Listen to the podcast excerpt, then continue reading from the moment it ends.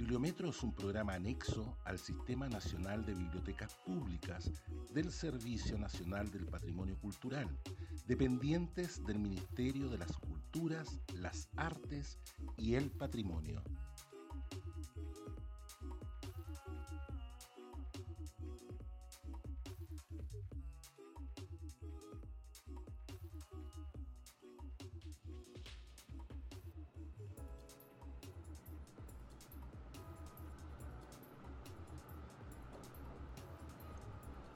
A brief history of Bibliometro, some memories from yesterday, and lots of challenges for tomorrow.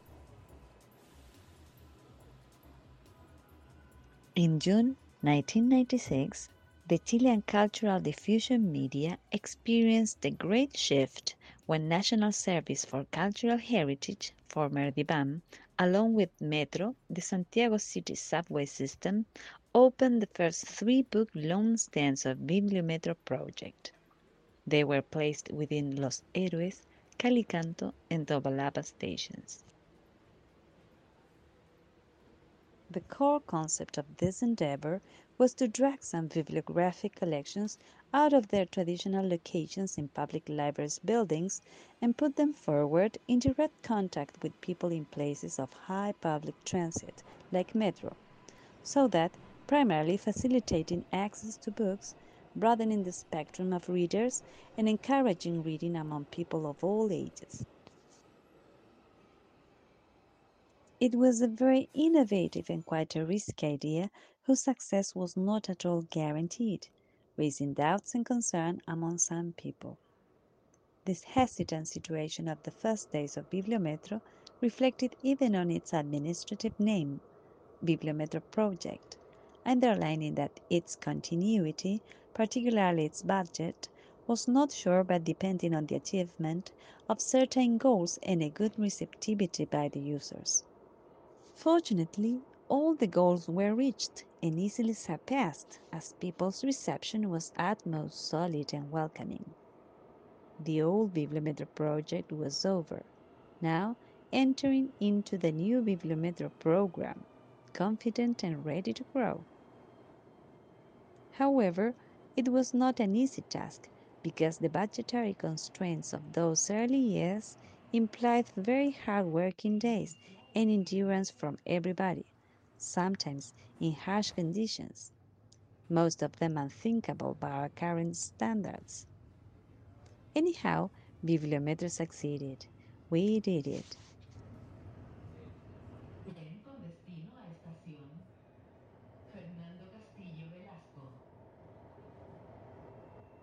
From the very beginning, this unconventional public library, displayed in small loaning points within metro stations, was meant to work as a network, where users can borrow and return books at any of these stands, with the information kept online.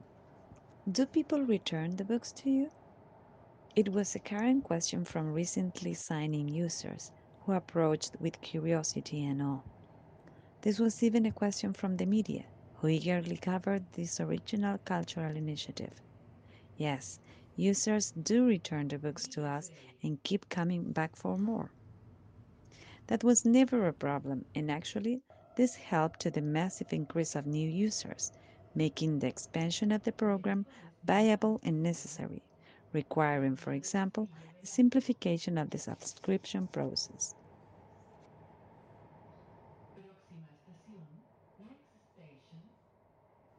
Between the years 1998 and 1999, three new book loan stands were created in Baquedano, Ciudad del Niño, and Bellavista de la Florida stations. This opening increased the necessity of allocated resources and staff. Furthermore, it produced a notable improvement in the quantity and quality of the available bibliographic material, which initially contained mostly local and inexpensive publications. From 2002 to 2007, five new loaning points were added to the network. Two bibliotrenes, beautiful old train wagons refurbished as little libraries at Quinta Normal Park and the National Library Gardens, and three other regular stands in stations Puente Alto, Vespucio Norte, and Plaza de Armas, respectively. In 2009, an extension of the service took place when we expanded the opening time from 9 a.m. to 9 p.m. This expansion allowed us to increase the number of users served and decongest the attention of the public at rush hours. Also that year, Plaza Egaña, La Cisterna, Quinta Normal, Escuela Militar, and Franklin stands were opened. Between the years 2010 and 2011, Los Dominicos, Ira Irarrázaval, Macul, and Plaza de Maipú stands were also incorporated into our network of book loaning points.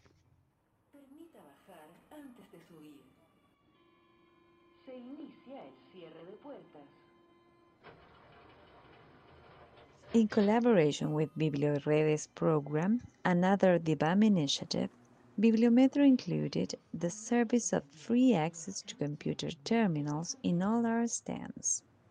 In the beginning, this service was overwhelmingly successful, causing long lines of users waiting, sometimes for hours, the terminals being available to do paperwork, some school homework, or just searching for information.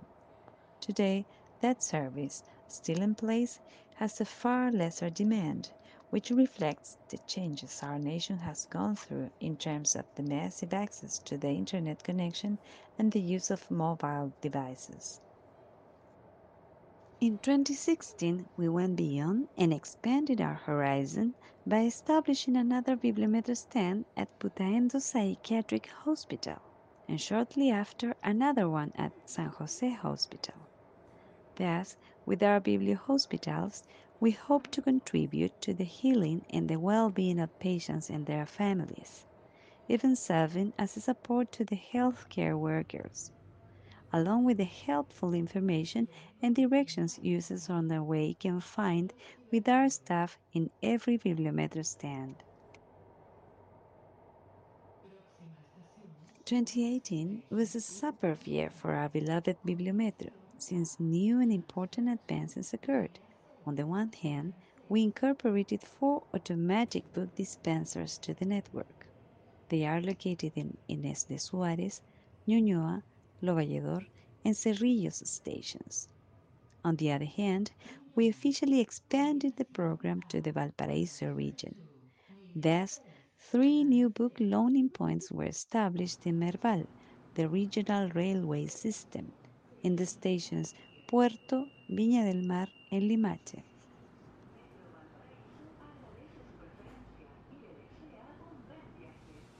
After 24 years of existence and more than 280,000 users registered, Bibliometro Network is currently displayed throughout 20 stands and 4 book dispensers in different stations of Metro Santiago, 3 stands in Merval, and 2 Biblio hospitals. In the short term, we expect the opening of two brand new stands, another two automatic dispensers, and another Biblio hospital. Through the years, our pioneering example has been adopted by Spain, Colombia, Peru, and Mexico, among other countries. Nonetheless, our challenge keeps growing as we want to get the unconventional public library to a higher level bringing the endless joyful adventures provided by books that people can find in our loaning points wishfully to every region of our country. Given to our experience, we can be more than certain that we will be very welcomed. It will be a gigantic task, but we are able to face it, just as we have done it before.